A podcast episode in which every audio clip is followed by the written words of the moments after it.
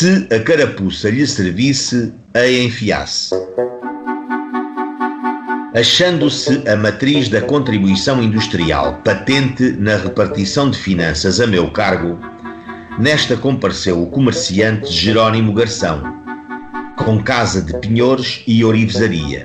o qual, depois de me apresentar em duplicado uma exposição sobre lucros tributáveis que lhe deviam ser atribuídos na dita matriz e de lhe serem com toda a delicadeza e serenidade por mim prestados os esclarecimentos que pediu,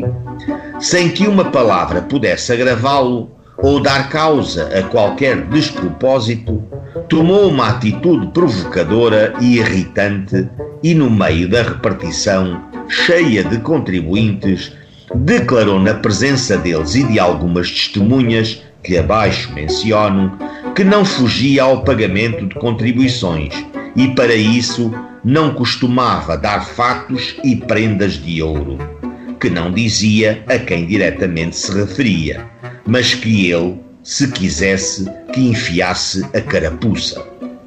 Este o teor da participação ao Ministério Público efetuada pelo chefe da repartição de finanças que não se ficou por aqui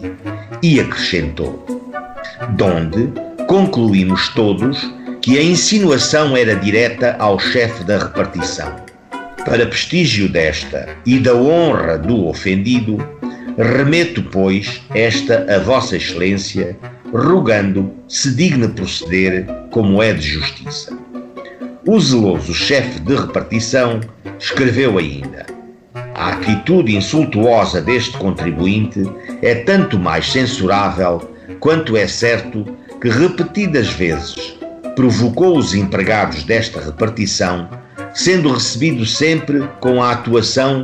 que é dispensada por hábito e educação a todos os contribuintes, mas ainda com o cuidado e prudência necessária a quem trata com indivíduos doentes ou de conhecido caráter conflituoso. Várias testemunhas estavam presentes e confirmaram, ipsis verbis, a versão do chefe de finanças. Uma das testemunhas, farmacêutico, declarou que o arguído entrou na repartição trazendo na mão um número do Diário do Governo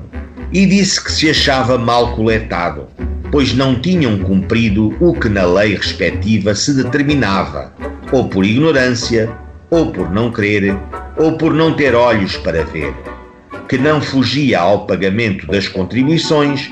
que não vinha ali com pieguices ou macaquices e que, quando os negócios não dessem, fechava a porta e que não costumava dar prendas de ouro e presentes.